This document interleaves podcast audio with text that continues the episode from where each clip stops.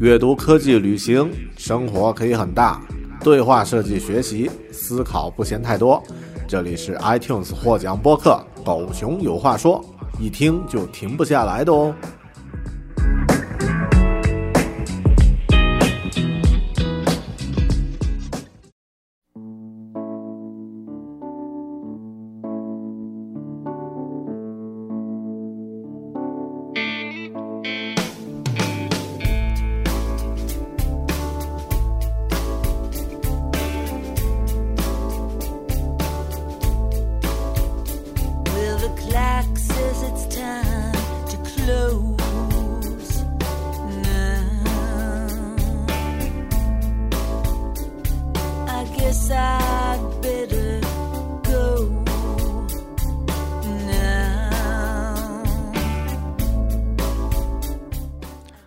大家好，欢迎收听 Bear Talk，狗熊有话说。今天的节目呢，大狗熊不再是孤独的一个人了，我们又有了嘉宾光临，而且今天的话题呢，其实特别的有吸引力。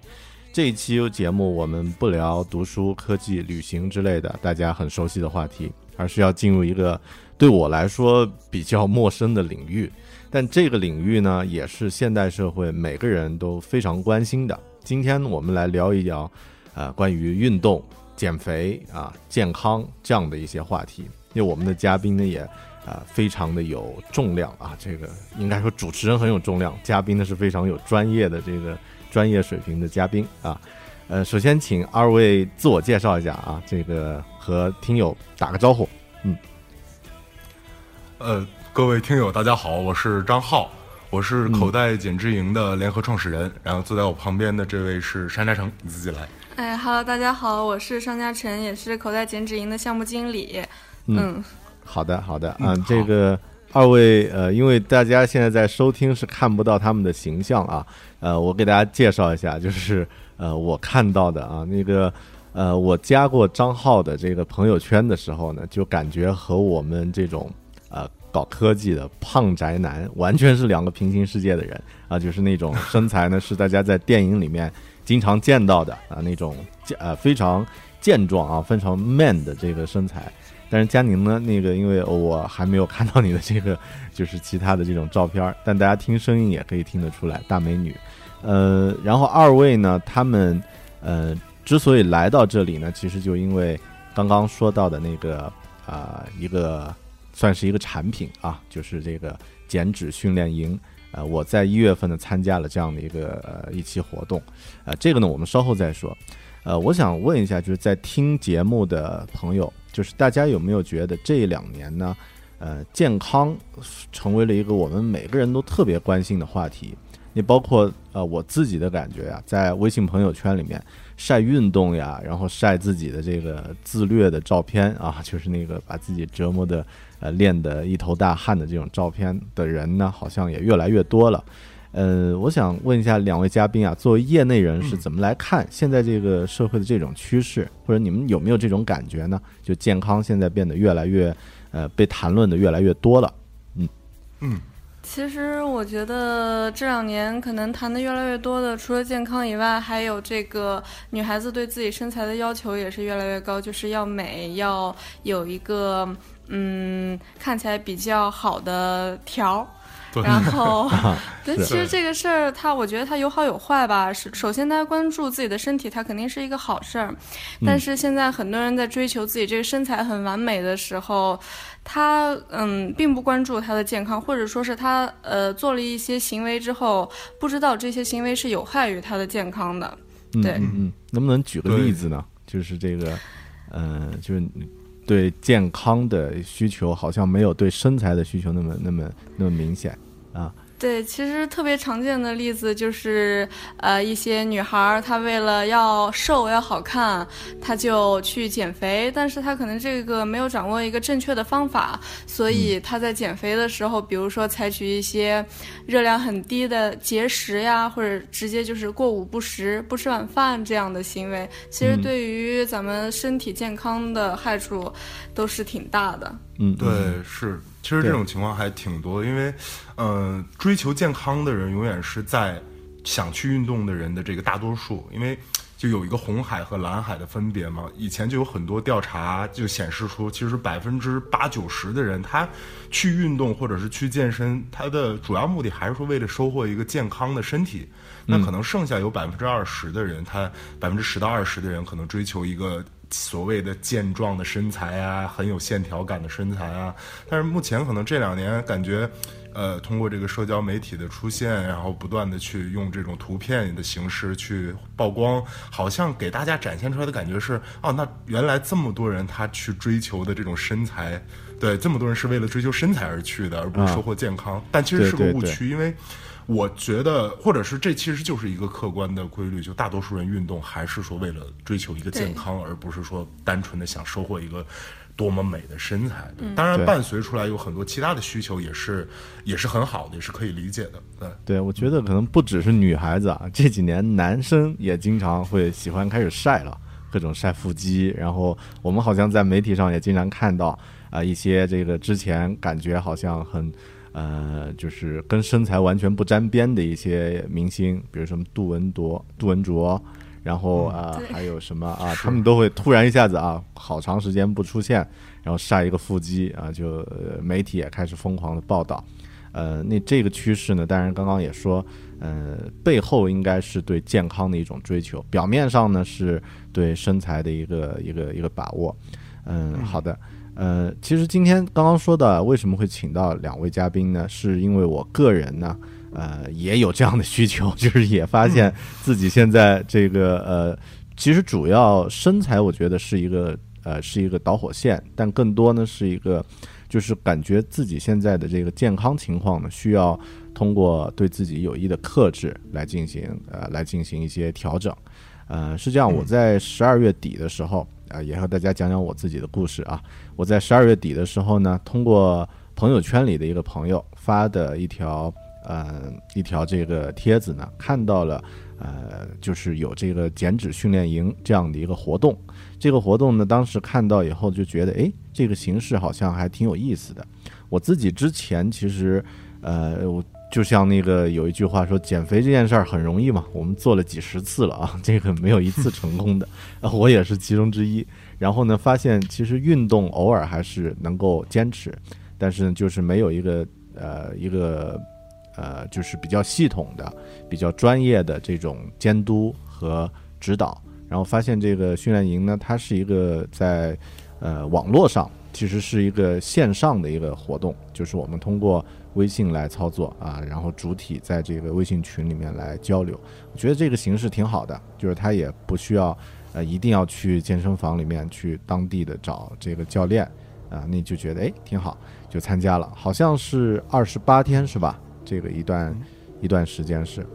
嗯，那这个呃，我就参加了。参加了以后呢，发现呃，全呃来自各地的人都有啊。这个有上海的朋友，有广州的朋友，也有两位国外的这个华人。然后大家一起就在这个微信群里面呢，就每天食物打卡，吃什么东西就呃严格的去打卡，运动量呢也按计划去打卡。哎呀，我自己觉得我。这个成绩特别差，就是现在来看，很多时候估计就百分之五十能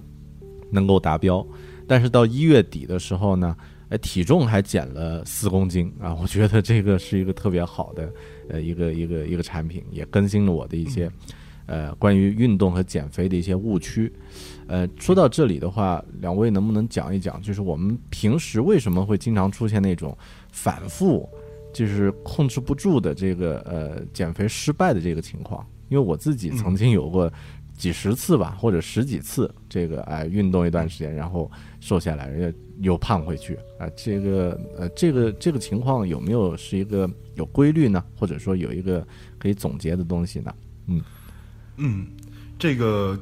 关于减肥，或者是尤其是我们。呃，自己去尝试的控制我们的体重，其实是有规律可循的。因为，如果你想减肥成功，它不仅仅是你在一个阶段里面瘦了多少斤，而是在之后很长一段时间内，你可以去维持你这样的状态。但维持的话，也需要你养成这样的 很健康的观念，还有包括一些原理，你都要掌握，它才可以就是让你自己去维持住。那其实，首先你要有一套就科学的训练方案和营养方案，因为。我们都知道，就是很多减肥方法它其实特别不靠谱，就比如说哥本哈根那种，对，是上嘉诚知道，但哎，那那我们具体说一下嘛嗯，哥本哈根是什么概念啊？对，因为呃，哥本哈根所谓其实类似的很多方法，它有很多，只不过哥本呃哥本哈根它这个名气可能稍微大一些。对，它可能就是，其实它的本质上也是极低热量的一个减肥，它可能会给你规定一个多少天的食谱，然后每一天它，比如说今天你就只能吃一块牛排，明天你就只能喝一杯咖啡，后天你就只能吃两个苹果，大概是这样。总之，不管是以什么样的形式，它都是极低热量，就是对你的基础代谢有一个会有就是有损伤的这么一种减肥方哦法。，这么说我就我好像以前有过一次尝试过，就是有人 说那个，哎，你今天要吃，嗯。只能吃这一点儿，然后我我还问他饭前吃还是饭后吃，那个就这一看就完全不是人吃的东西，就是一小 呃一小碟这个蔬菜。我觉得这种是不是就呃，就是就像刚刚呃您说的，呃，嗯我们基础代谢是很重要的，是吧？这个对对呃，基础代谢，大家平时呃好像不太关注这个概念。嗯是的，是的，嗯，基础代谢它其实是一个，嗯，很多人都没有太去重视的一个概念，因为大多数人觉得我要减肥的话，那我就多运动呗，我多消耗了，我热量消耗的多了，我就瘦了呗。但其实他们过分的把这个呃精力去放在运动上，但其实忽视了我们主要的日常的消耗热量的来源，其实就是我们基础代谢。也就是说，哪怕你每天运动好几个小时，其实它都不可能超过你基础代谢的消耗，一般人都不会的。就是说，但是他们就会觉得，那我可能多运动了一点，我就能多瘦。但是他们忽视基础代谢的话，那显然基础代谢如果大大幅度下降的话，那它整体的代谢也不会上去的，就整体的消耗也不会很多。对，嗯其实基础代谢就是，呃，因为你的机体它需要运作，除了你，比如说你每天动，比如说跑步，除了这样身体的消耗热量以外，你就躺在那儿，实际上你的身体为了支持它日常的这个工作运转，它也是要消耗一定热量的。基础代谢就是这这一部分，哪怕你躺在那儿，身体也会去消耗的热量，可能这个热量也每个人也不太一样。比如说我的话，一个正常的女孩儿体重不是特别重，可能就是一千四左右的这么一个数字。然后比如说你跑步，你指卡路里，是每天。对对，一啊千一千四百大卡嗯差不多。但是比如说你去跑步，呃，特别拼命的跑了一两个小时，嗯可能也就只能消耗一个五百到七百大卡这个数字。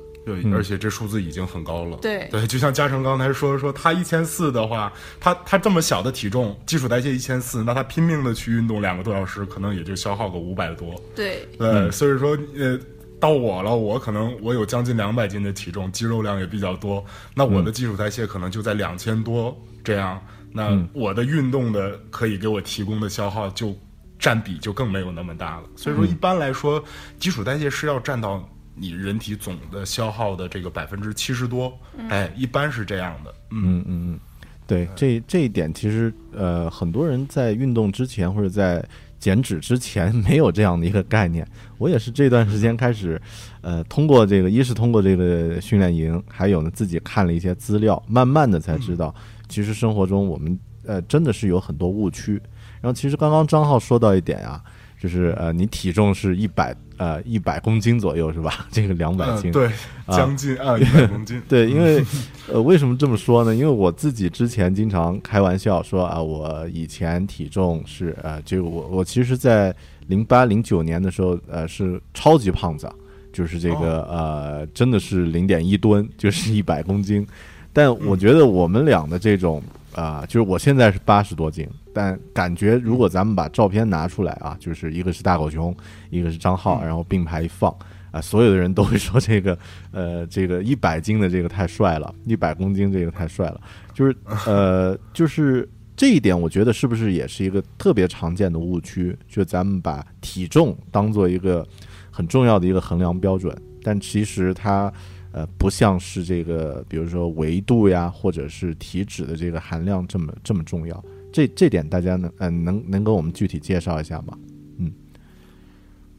呃，其实是这样的，呃，大家很多人都把体重这个数字看得非常重，呃，比如说我，我是身高是一米六三，然后体重差不多在五十三公斤左右。其实一般女孩听到这个数字，觉得啊，还挺重的 啊，对，五十公斤以上啊，嗯嗯，对，一百斤以上了。但实际上我还是有马甲线呀什么的，就是正常看起来并没有那么的。数字可能没有那么的大，但是嗯，是因为肌肉它本身要比脂肪要重。如果你身体的肌肉含量比较高，然后脂肪含量比较少，实际上呢你体重也是会比较沉的。但是又因为肌肉它的这个形态要比脂肪要紧，所以这个时候实际上你身体维度不会有那么大，而且线条会看起来很好。嗯嗯，对对，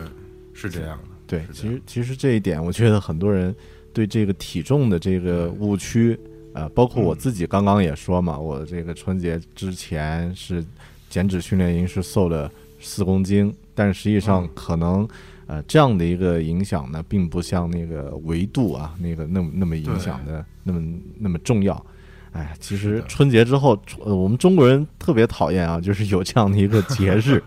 但是这个可能也是对自己的一个一个。呃，一个借口啊，就是又胖回去了几公斤，然后主要是又恢复了运动前的状态，觉得还呃挺挺难受的。呃，其实说到这儿啊，我突然想起那个之前看了一个资料，就是说这个心理心理上其实对减肥的影响呢，比这个呃还是比较大的，但是以往我们可能不太注意。就是像什么呢？像呃心理学家说，那个呃有的人他减肥一直瘦不下来。可能是因为内心呃有一点不自信或者有一点自卑的感觉，那这样的话呢，他身材就比较庞大臃肿嘛。这个时候呢，感觉自己体积比较大啊，那潜意识是这样的一个意呃这样的一个状态，就不太容易去呃去这个呃就意识是很难去控制潜意识的。然后我觉得这一点还挺有意思的，因为呃做那个减脂训练营的时候参加的时候呢，我觉得呃有一个。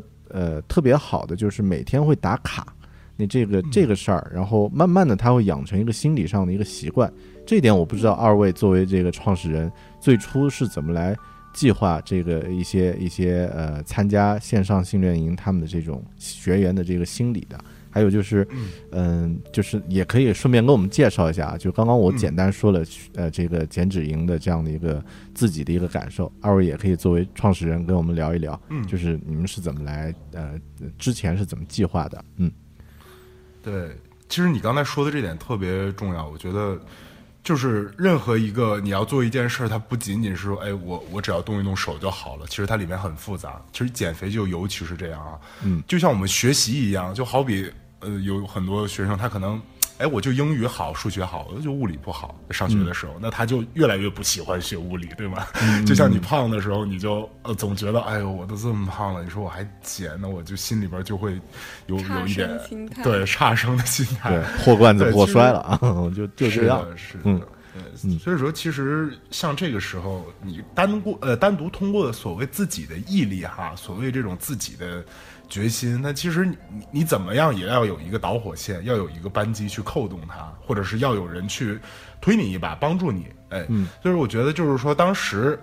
因为最早我做减脂营的时候是尝试的那种微信的公开课，就在微信里边去讲一些健身的知识啊，讲一些哎，告诉大家哎，你这个运动应该怎么做，那样会怎么办？那其实发现最后讲来讲去，还是大家很热闹，也也学了很多知识，但是你并没有说。对某一些人产生很深远的影响，对之后之后又尝试的是一对一的方式。当时我我还就召集了好多那种健身达人、导师，然后把他们聚到一起，我们就给别人提供这种一对一的顾问服务，也是远程的。这是口袋减脂营的前身，嗯，对。但是那样那样去去做的话，其实会发现还是差了一点儿，差了一点东西。这个东西就是说。没有一个群组，或者说没有一个部落的概念，就不能把大家聚到一起，因为一对一就好像还是以问答的那种形式多一些，哎，并没有真正的说用一些呃用一些方式和手段去干预你的行为。所以说，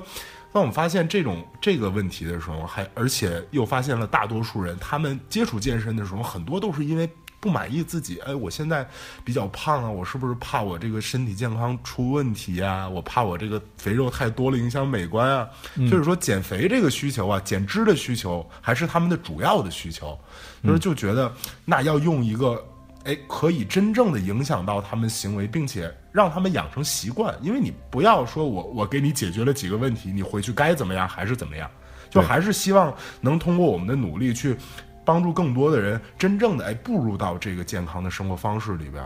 是这样的。所以说，那后来就就做了那个减脂营。那我们其实这个群组的概念可以让大家为了整个部落去付出、去奋斗，然后可以把大家凝聚到一起。而且我们分组的时候，也是把不同身体状况的人都分开。这样的话，大家在里面，他可以找到认同感。因为我，如果我，因为是我之前是一个很胖的人嘛，所以我我那时候也是，就大概八九年前，两百六十多斤一大胖子。我也不是这个也很励志啊。这个之后是啊是照片对比一下，嗯嗯，对。然后那个时候，其实我是觉得哈，人总是会找到和自己。呃，有一些相似点、共同点的这个人在一起，我也不希望就，啊，跟一些瘦子一样，跟一群瘦子一起减肥，那肯定是这样的。对，所以说其实里面有很多的细节，它是可以去潜移默化的影响你的心理状态，哎，让你从一个之前比较被动的，或者是不愿意面对的这个状态，转变成一个主动的，然后自己去。参与进去，我觉得就是参与感、存在感，还有社群，这个是减脂营比较重要的一个环节。对对，然后从这刚好也可以回到刚才狗熊问的那个话题，就说这个很多人减肥不成功，就是很难坚持一个状态的原因，实际上就是因为他的呃方方法不够科学。这个方法不仅仅说的是就是可能食谱和训练计划的科学性，还包括从你对这个人的心理的一个影响。呃，只有你的这个。呃，方法是足够的科学，让学员或者说是让这个减肥的人，他不感觉到，呃，来用你的这种方法是对他的一个压力，或者说是让他觉得这是一个特别难坚持的事情的话，他才能真正的让他养成一个习惯，从而让他以后能慢慢的保持下去。对，因为就是我我想要影响别人，或者是。我想要帮助别人去做这个决定，去开始减肥的话，其实门槛就不能太高的。这门槛分很多，我觉得心理的门槛和呃外界的条环境条件的这个门槛都有。那先说就先说一下心理吧。心理我理解是，就呃，比如说你想做一件事儿的时候，那可能你有你有很多的这种内在的驱动力，或者是呃驱动力就就这样，还会有一个呃你的能力的限制，就相当于。那我我作为一个人，我说我说我想飞，那人是不可能飞的。所以说，尽管这个东西很诱人，我的驱动力很大，我觉得飞了太了不起了。但是，其实我个人能力就基本上是零。那这样的话，他是没有办法做出这个行为。但是如果我的能力很大，但是这个东西太简单了，我驱动力又不足。所以说他也没有办法去做这个事儿，就怎么去调节这个他的呃减脂对于他的驱动力，然后包括他个人能力去把它平衡到一个状态，那这个时候他的行为就会改变，因为他在去做的同时，他就会既有驱动力，他自己又能够达到他的目标，他就可以一步一步坚持下来。其实就好比，好比呃我我之前因为在最早呃没有做减脂营的时候，我就有很多人。问我呀，粉丝的这个答疑呀，他们就说：“哎，那个说张浩，我现在就想怎么怎么样，就想怎么怎么样。那那我应该多长时间能达到？我特别不愿意告诉他们，他们得花好几年才能达到这种身材，达到这种状态。因为你当你发现你告诉他们了之后，他们就回去就不做了。第二天他们不不干了，直接逃避了。嗯，对啊，几年谁听到这个数字都吓跑了。但是减脂营或者是。我觉得这个好的方法就是说，你好，那你想减四十斤才满意，没问题。那我告诉你，你下一周就减两斤，或者你下一个月就减呃可能六七斤。你把他这个目标拆分下来，不每一个阶段性的目标都让他觉得哎可以实现，然后并且不断的去在这个过程中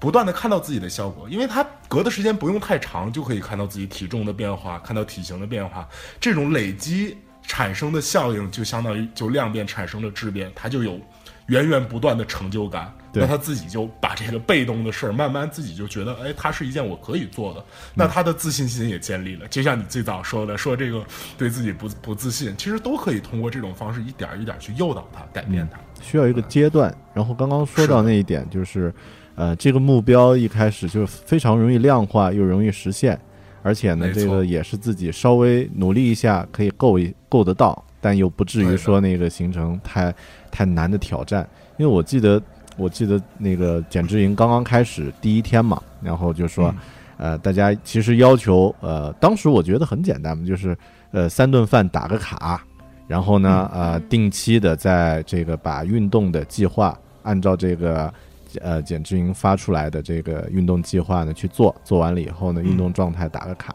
呃因为当时我是在运动的这个层面上看，哎，这个运动太简单了嘛，就是跳个操，或者是这个开合跳呀什么的就就行了。那这个自己应该是 OK 的。然后实际一操作呀，就发现，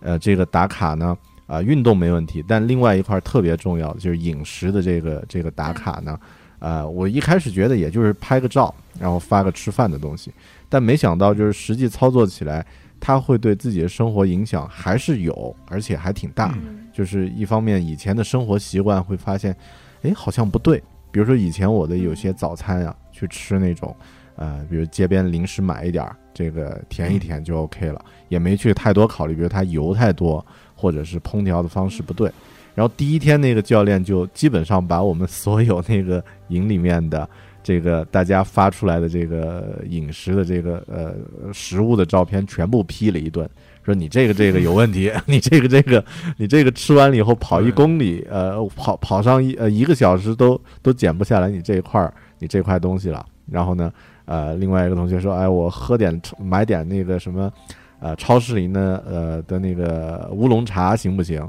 然后他说：“那 个你还不如呃，这个别喝这个东西，喝呃就是喝了以后反而还还起不到茶应该有的作用，如何如何？就是头一两天我们很多基本的关于饮食方面的概念就被颠覆了，我觉得这个收获特别大。就这块儿，二位也能不能讲一下？就是除了实际去运动之外，饮食我们常见的一些误区，或者说一些呃雷区，那这个应该嗯呃就自己的一些感受，嗯。”嗯，其实饮食上的误区，大家存在的还挺多的。是，就是从特别简单的这个碳水的选择，碳水的话，其实主要咱们来源于就是主食嘛。嗯。然后可能有的人说我减肥的话，那我吃清淡一点了，我喝点喝点粥啊什么的。那其实这个也是一个挺大的一个误区，因为，嗯、说要呃，我下面要说一点稍微专业一些的，就是呃，说一个概念叫做升糖，升升糖，呃对对对，升升糖指数。的。升啊，对对对对对，啊，糖是血糖，的糖，嗯，嗯对。其实这升糖指数，对升糖指数，它就是说一种食物你吃下去之后，对于你血糖的影响的一个能力。呃，有有一些可能食物吃下去之后，它会迅速的引发你的血糖升高，然后又回落，然后你身体中的一个反应。就是说，你的身体可以非常快的吸收这些你吃下去的能量，简单的可以这么理解。但是还有一些食物是属于你吃下去之后，可能需要一段时间来消化吸收它，并且你的血糖的这个影响是一个比较平缓，然后速度比较慢的这样一个趋势。那么我们在减肥的时候、减脂的时候，更应该去选择那些对你的血糖影响的速度比较慢，然后你消化吸收它也需要用更多时间的这种食物。呃，那么这种食物就是升糖指数低的这些食物。呃，而粥这种东西，你想啊，它首先它是精米，对吧？是精粮，然后你要又用，比如说可能熬了两个小时，或者你用高压锅熬了多长时间，把它那个米的结构都已经破坏到不行，你吃下去之后，身体几乎就是用非常快的速度就能把它消化吸收了。那么这些东西实际上是很容易让人变胖的。嗯嗯嗯，相当于升糖指数高的食物就是那种，呃，来的特别快啊，然后突然一下子就给你身体更多的呃快速达到一个很巅峰的状态，然后能够给你血糖提高，但你马上就感到之后那种空虚是吧？然后对对是这样。然后这个升糖指数低的食物呢，它是一种慢热的，就是它持续给你有有这个供应能量，但是它来的相对慢一些。那呃有哪些食物升糖指数低呢？就是我们可以呃嗯，粗粮，所有的对所有粗粮，但是一定要是那种，呃，比如说像说麦片，很多人觉得它健康，因为它是粗粮，对吧？嗯但是我们常常在超市能买到的就是那种即食麦片，嗯就是可能你直接用水热水泡一下就可以吃。嗯这种其实它也是精加工的一种食物，它也是改变了食物本身的那个结构，让它变成了一种精细的碳水，也是高升糖指数的。如嗯果要去吃粗粮，就去吃真的那种原颗粒的燕麦呀，或者说是一些呃糙米，这些其实都是属于对于血糖的影响速度比较慢的食物。嗯对，我我还记得那个第一天减减脂营的时候呢，我呃有一个例子啊，就是我自己说，哎，教练是不是有一种说法，不是说早上吃酸奶比较好？然后啊、我我我就说我我能不能吃点酸奶？他说你必须吃那个希腊酸奶。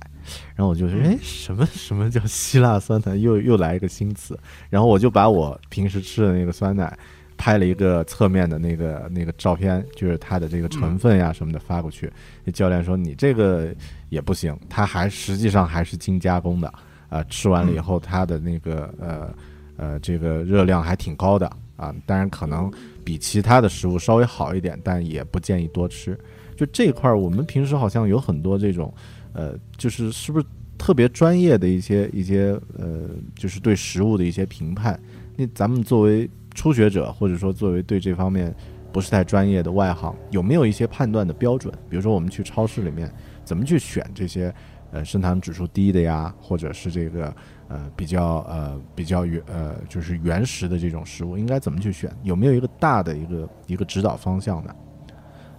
有，其实最最简单的一个方法就是选加工程度越低的东西越好。就比如说你刚才说的这个酸奶，实际上你要是去吃真的希腊酸奶呀什么的，它其实没有什么甜味儿的。呃，之所以我们现在吃到的那些酸奶，你感觉很好很好吃很甜，都是因为它在里面添加了额外的糖，呃，这样的话就造成可能我们的呃游离糖的摄入过多，对于我们的心脑血管健康也是不太有利的。嗯、那么。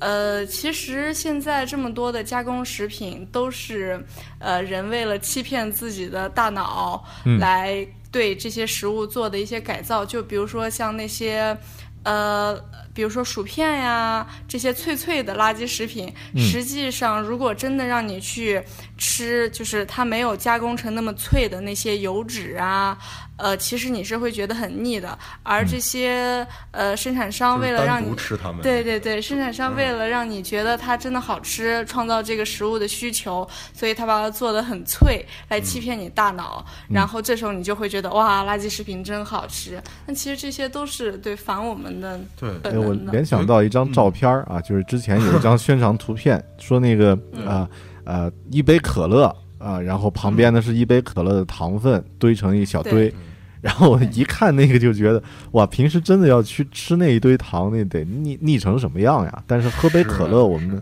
平时没问题啊，好像就是这个垃圾食品的一个一个欺骗。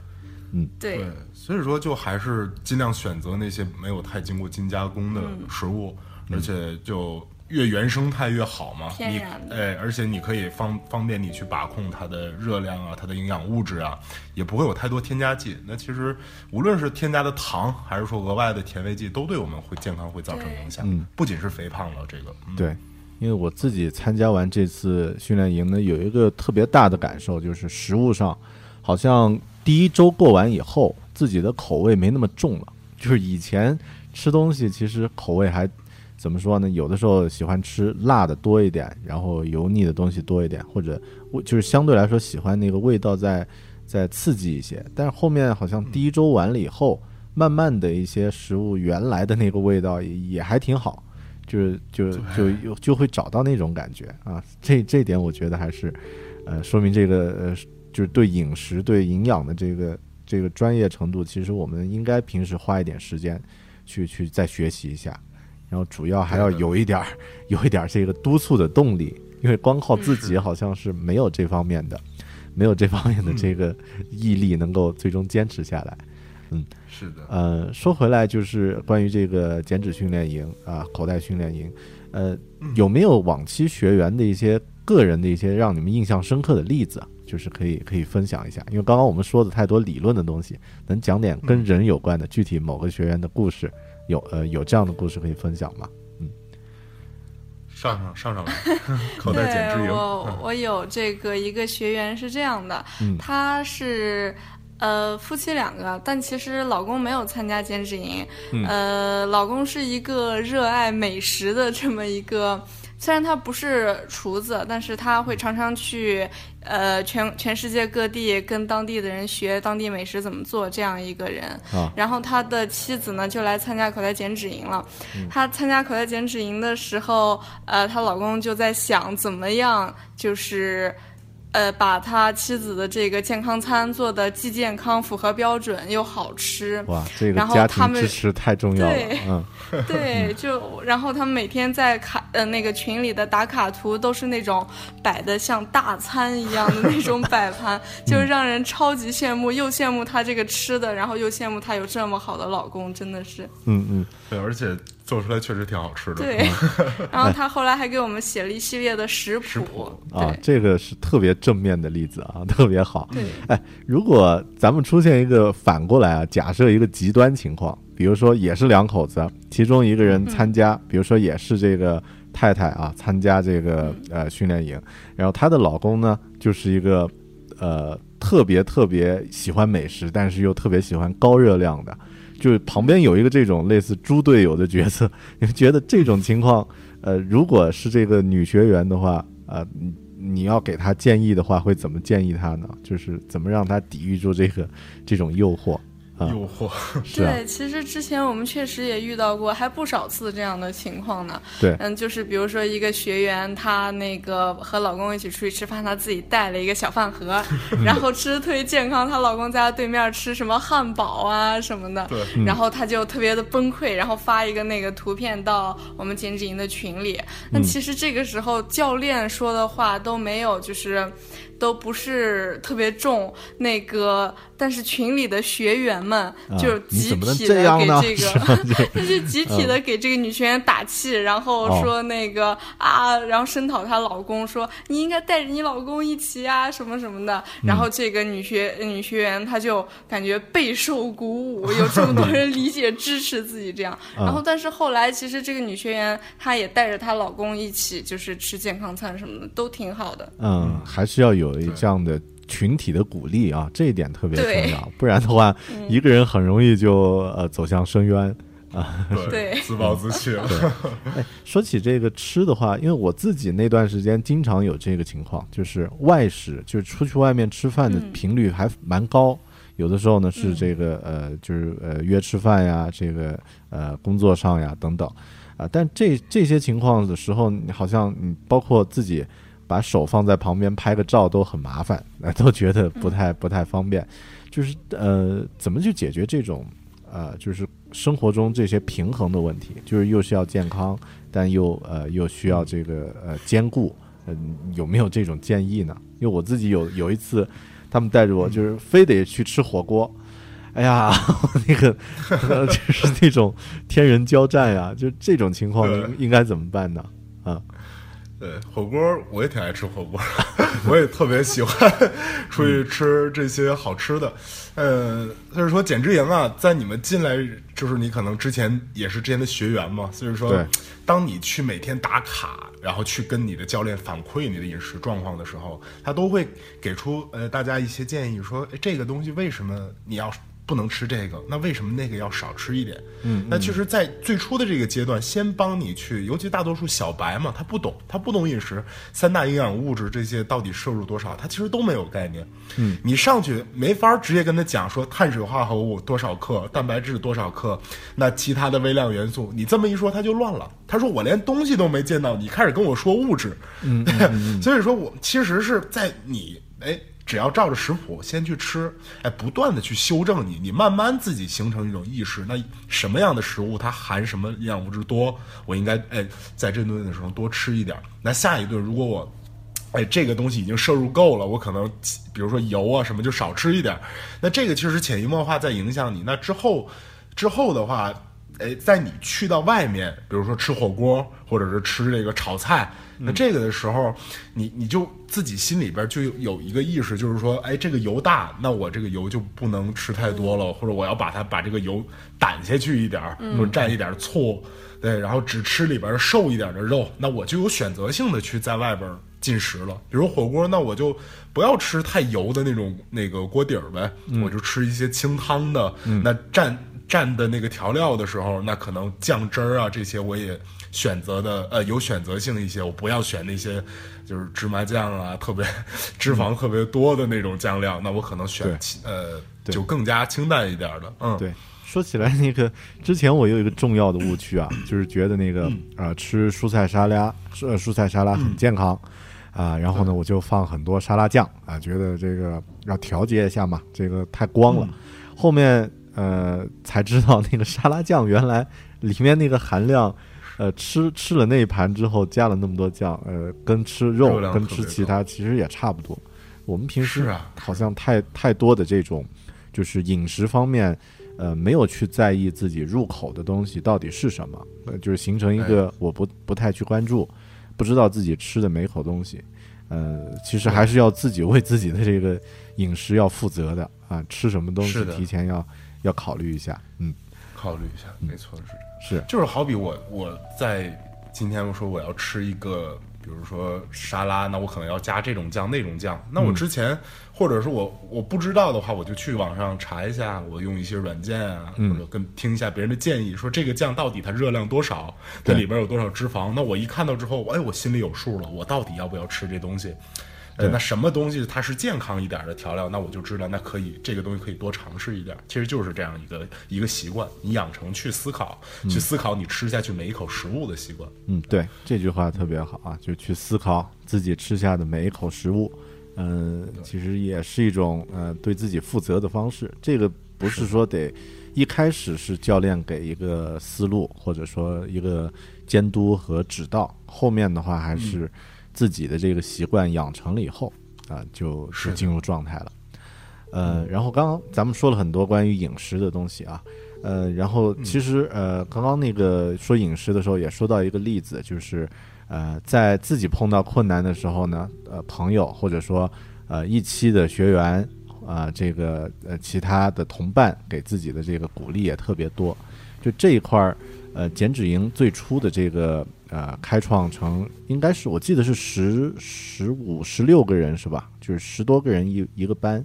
然后呢，嗯，对的。你们对这个呃，就是一个班的这种筛选呀，这些是是怎么来考虑的？包括他这个人数，包括他这个呃，就是其他的这个人来自于哪些地区，这些有没有一些呃，就是这种提前的这个规划什么的？嗯嗯，像。最早做的时候，因为它毕竟是一个群组的形式嘛，嗯，还要我要把这十几个人聚到一起，那可能有很会有很多问题，比如海外的，那他可能在国外时差有十来个小时，那尤其是北美那边哈，嗯，所以说当时就肯定是我们尽量要把这个海外的同学他们分到一起，分到一起，那这样对这样的话，他们是有一个同步的感觉，因为我每天在打卡的时候，我不可能哦，我一个来自北京的和一个来自纽约的一起一起打一卡都不。知道一个是半夜，一个是早上，对吗？对，就是这种感觉。所以说，就首先时区这个问题，它是就非常硬性的一个标准。我肯定是要尽量让，哎，不同的这个时区的人，他们找到自己有同样这个时间的这样的呃一个群组。对，包括我们现在也有海外的助教，对，有海外的教练，有海外的教练。对，这样的话，其实就相当于他们所有的人都是同步的。那这是一个呃一个比较重要的点。还有的点就是体重。那体重的话，就相当于我还是我之前说的哈，特别大的体重，你跟特小的体重在一起。首先，对于教练来说，他指导的时候，他他会经常切换这种模式，因为对啊，哦对哦不对，这个是你五十多斤，哎五十多公斤，那那个人哎呦一百多公斤，然后他有的时候就怕他自己切换错了，所以说其实对于教练的服务质量也是一种保证。那对于学员来说，他自己可以找到跟自己情况差不多的人，他们也是可以很快的去形成一种哎这个信任，或者是大家就作为一个像团队一样，像一个战队一样一起去把这事儿做好。对，其实对于他们个人的这个呃。呃，这个减脂都是都是有好处的。那还有，就之前听你说要提到关于这个人数的问题哈，是十五个人在一个群，就是最早呃最开始想的是，如果这个人数太少，如果我们就可能五六个人，嗯，六七个人，会不会达到好的效果呢？我觉得效果肯定是有的，但是。假如其中有一个人，因为在我们这个服务的过程中会出现这种情况，有一个学员就突然啊，可能一下掉队了，就他突然不知道跑哪玩去了，因为确实有很多这样突发的情况发生。那这样的话，那我就从五个人变成四个人，那可能就剩四个人，那互动的感觉就更少了。嗯，对。那如果太多的话，首先教练顾及不过来，你群里面每天的打卡图片呀，包括学员提的问题呀，而且大家。就微信群嘛，人数一多了，自然大家的关系就没那么密切了。对对，就最后想呃想着也是说，基于这些因素吧，就把这个群的人数觉得定为十五个人，也是比较呃比较好的一个方法。嗯，对，因为我自己的那个班好像就到后面还是有几个同学，就是就没没怎么打卡了。但呃，有好像跟我们平时上课呀什么都差不多，就是任何任何这种呃，就是这种训练或者社群的形式呢，都会有有一两个特别积极的，这样随时在上面互动，然后随时和教练这个呃进行互动和交流。然后大多数人呢，呃，也保持这个要按要求去完成。然后也有一些这个真的就是后面慢慢的就沉默了，就是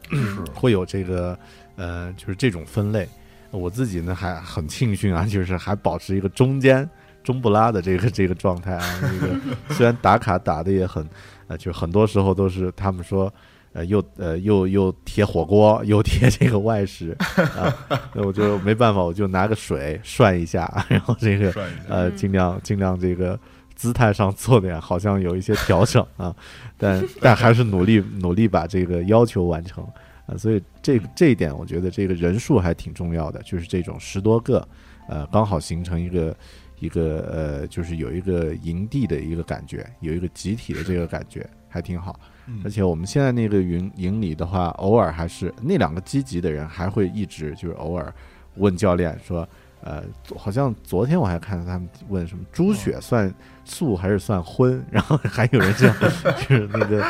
都会都会有去问，然后呢教练也在回答，然后也在也在交流，就这个形式我觉得呃也是一种呃就是可以长期的，就是形成一个呃互动和交流的一个形式，嗯。是的，而且有一点我觉得挺重要的，就是你如果想去，就很多人有个误区，说我想健身，我想减肥，我先找一个健身房。嗯，那我找不着健身房，我就我我我肯定减不下来。那其实就是这个，你门槛门槛它自然而然就提高了。对，我找到健身房，哎，离我家到底是近还是远？我花了多少钱？然后健身房的销售私教在向我推销这个推销那个，又是一笔钱。那最后可能我待了两天我就走了。嗯，因为很多健身房它。他就是看重说我们来的顾客，你肯定有百分之七十人不来，一个月之后就都流失掉了，对啊，都走了。所以说他们挣的就是这个钱。你天天满负荷工作，那个健身房我绝对他不盈利了，对吧？嗯嗯，对，所以其实门槛挺重要，因为减肥就是一个线上远程可以帮你去做到的事儿。我就是在家随时随地我就能动起来，你这样他才能开始去进入到这个动起来的状态。不然你把它设置那么多关卡，它就走不到那一步了。所以说，就是远程的方式。那我告诉你，你不用就先不用考虑着去什么健身房去搞什么专项训练，你就先在原地先跳起来，先做两下运动，感受到变化之后，哎，这个他的习惯、他的惯性就会被培养出来了。对，嗯，对，健身房最好的客户就是办了卡不来的那种。不来的 啊，是对他们来说最优质的客户啊，是是的。我自己现在已经就是不喜欢办什么年卡了，因为之前有一个特殊技能，就是我我每次一办什么健身房的卡，总会碰到一个什么呃工作调动呀，或者是搬家呀，就是类似这种，然后卡就废了都赶上。都赶上。然后两次以后就发现哎自己可能不能这样去做。但减肥这件事儿，减脂这件事儿，我觉得好像还还还是呃关键看自己这个。呃，能不能有这样的一个意识？然后呢，其实场地这些好像真的不太重要哈，就是他对，呃，但是后面可能当你需要去塑形的时候呀什么的，应该还是比较重要的、啊。嗯，嗯然后呃，我个人有一个有一个呃，就是有一个问题啊，就是我自己嗯平时呢会呃喜欢跑跑步啊，就是跑跑这个慢一点的慢跑啊，然后体重也比较大，就是呃到到到现在还好，就是没有什么嗯、也没有什么受伤，别人经常说那膝盖啊什么的会有问题。呃，我们听节目的，因为很多朋友经常会问说，这个跑步这个这个事儿对减肥很，呃，很有用啊，或者说这个对身体健康很有用。然后经常有的人就跑多了，或者是这个，呃，就是一开始就容易受伤。呃，这方面两位能能给他们一些具体的建议吗？就是喜欢跑步的朋友，嗯嗯嗯，实际上是这样的，跑步它确实对于减脂来说是一个比较有效的方式，但是你要掌握正确的方法，然后还要就是可能量不能跑得太多，呃，因为呃，先从那个正确的姿势来说，我们不管是做任何的运动，包括你做一些除了跑步以外深蹲呀这些动作，咱们身体都是有一个呃。最基础、最正确的发力模式的，比如说你深蹲的时候，这个膝盖一定要和脚尖儿一个朝向啊，或者说是你在跑步的时候最好是前掌落地，嗯这样的话对你的踝关节有一个缓冲，对你的膝关节也有一个缓冲。这一些就是比较科学的要点，都是我们一定要把它嗯实践起来的，否则很容易就会出现一些损伤，包括可能不管是扭伤或者是其他的膝盖的半月板呀这些问题。然后另外是有的人他确实是，呃，时长比较跑的，可能他觉得。啊，我今天能坚持，我就要跑两个小时，多消耗一点。但实际上，这个时长呢，它也可能你跑一个小时就差不多足够了。如果你跑多了的话，对于你的关节呀、什么的会有其他的损伤。因为，呃，你想在我们人类比较原始的时候。不会做这种运动，就是我们人类的任何的身体机能啊，都是通过，呃，它都是为了让你生存，而不是为了让你美呀、什么的。对。所以呃，你想在原比较原始的时候，你可能比较常见的状态就是搬起重物，比如说搬一个大石块起来啊，或者说是去采集特别轻强度，比如说是走路，然后采摘做这些动作，然后或者是你追猎物，或者是被你的捕食者追的时候那种急速的奔跑、那种状态，这些状态是人比较能承受的状态，而你说在一个。又不能说是速度特别快，但它也不能算是慢走的这种速度，持续两个小时这样的一个呃运动，它可能本身就是比较反人类的一种运动，对对对。但是你看，像那些马拉松运动员呀，他们其实他是为了竞技，所以才去做那些训练的。咱们正常人其实不需要，对。咱们还没进化到那种可以跑 跑上几个小时一点问题都没有的这个程度啊。嗯，对对对，循序渐进，就是呃一点一点来。嗯，好的，嗯嗯，对，这个这个也是特别好。呃呃，咱们录的半天啊，这个不知不觉也快也快一个小时了。呃，那这个呃聊了很多关于具体特别专业的一些一些建议啊，一些这个饮食方面的、运动方面的建议。呃，我觉得最后给大家来来几个呃容易上手的建议吧。假设我们呃现在在听节目的朋友。呃，应该我因为我们听节目的朋友，大部分呢是一些喜欢科技的年轻人，大家都经常长时间，比如说对着电脑、拿着手机，呃，然后也觉得自己的健康有点问题啊，或者也有像我这种，就觉得哎呀，我要减脂了，我要开始这个减减减肥了，有没有什么可以马上就上手的建议？就是呃，让大家就就可以操作的呃实战的这个招数呢？能教教两招吗？啊，给给给听友们。嗯上上先来，我我就先说一招，啊就是、好啊呃 一招鲜。嗯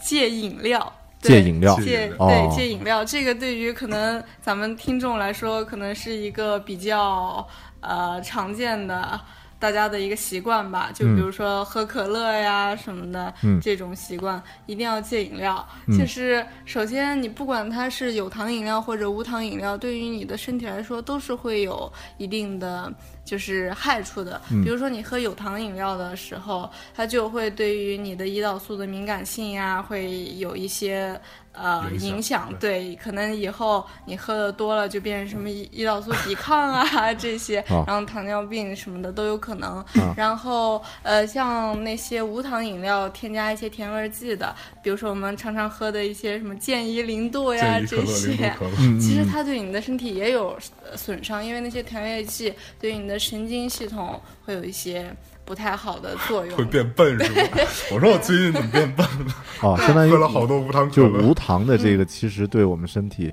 呃，也也不一定好，只是说它糖分少一点，是吧？就是这哦对对对，它是这个是另外一种损伤。啊啊对啊，其实也也可以这样去理解，就是说它身体必须要把它代谢出去嘛，也需要呃增加身体的负担啊。戒饮料啊，这一招特别好。张浩能给我们一招吗？这个嗯，好，那既然呃，咱们的听众可能大多数都是上班族啊，嗯可能偏年轻人多一些，那他们。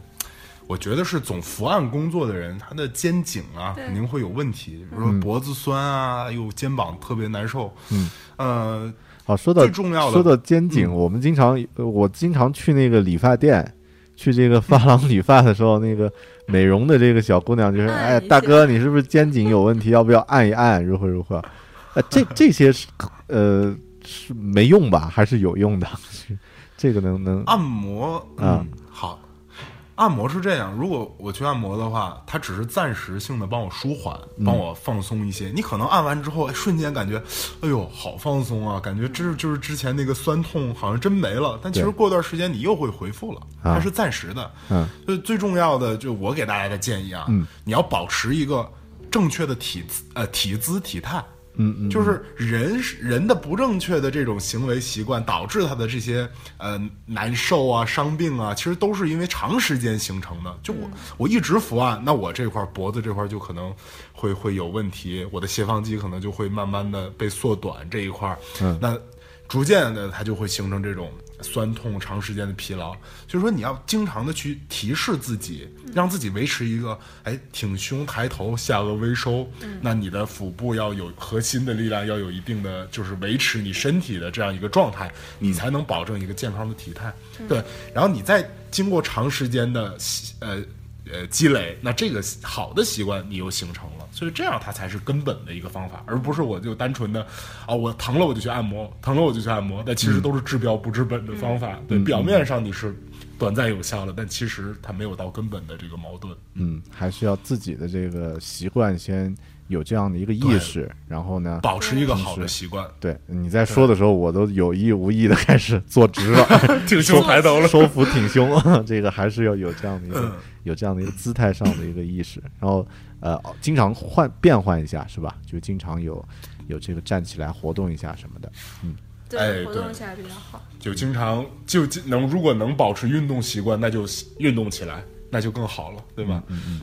对，嗯，好，你这这两个建议啊，戒饮料，还有平时这个、嗯呃不要长时间的伏案的姿态姿势要要有意识的调整。但是因为具体咱们是音频的节目啊，大家更多呃这方面的，比如图示啊、案例啊，也可以上网去找一找，就是相应的的这些图片，标准的姿势是什么样的，然后呢，呃，放松拉伸的这些姿势是什么样的？那呃，我们把我们的身体当做一个呃有必要去保护的东西，去去去重视起来啊、呃因为呃，就是身体才是呃特别值钱的一件一件一件宝贝，嗯，呃，然后说到这里的话呢，呃